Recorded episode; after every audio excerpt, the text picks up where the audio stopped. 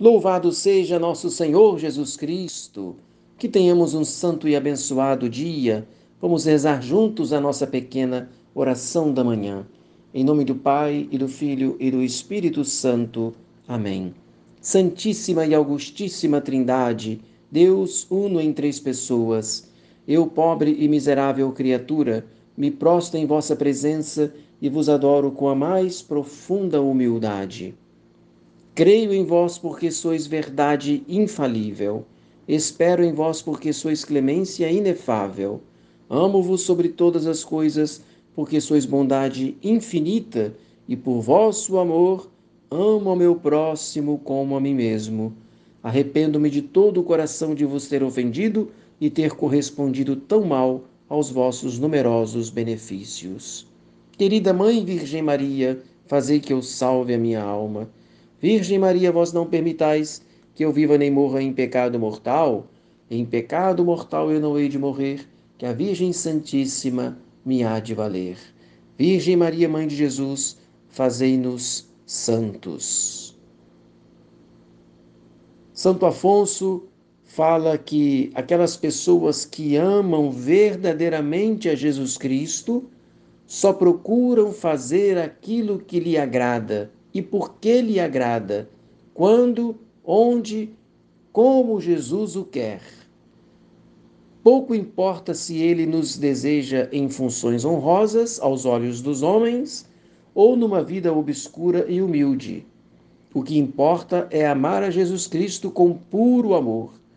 Nisto devemos trabalhar, combatendo sempre os desejos do amor próprio, que gostaria de nos ver ocupados em obras honrosas, e de acordo com as nossas inclinações. Essa é a reflexão que Santo Afonso faz no livro A Prática do Amor a Jesus Cristo, e ele trata aqui da reta intenção. É preciso que estejamos desapegados de tudo, mesmo dos exercícios espirituais, quando o Senhor nos quer empregar em outra coisa de sua vontade. Uma vez um padre, chamado Padre Álvares, achando-se muito ocupado nos seus trabalhos, desejou desembaraçar-se para ir fazer suas orações, porque parecia não estar unido com Deus naquele momento dos trabalhos. Como se os trabalhos pudessem desviá-lo da vontade de Deus. Mas o Senhor o fez sentir interiormente e lhe disse: mesmo que eu não o tenha comigo, fique contente, porque eu me sirvo de você. Foi esse o aviso que Deus lhe deu. Aviso excelente para as pessoas que talvez se inquietam quando a obediência ou a caridade as obrigam a deixar as costumeiras práticas de piedade. Essa inquietação não vem certamente de Deus, mas ou do demônio ou do amor próprio, essa inquietação muitas vezes nos faz cair na tentação de achar que os trabalhos não são da vontade de Deus e que seria mais agradável aos olhos do Senhor estar em oração. Agradar a Deus e morrer, eis a primeira regra dos santos.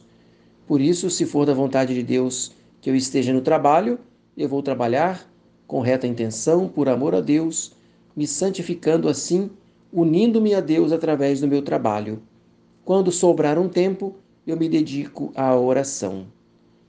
Nunca deixar o trabalho para a oração, mas, se for possível, enquanto estivermos no tempo da oração, vamos aproveitar esse momento de intimidade com Deus, para que depois o nosso trabalho possa transcorrer na paz, na doce suavidade de fazer a vontade de Deus.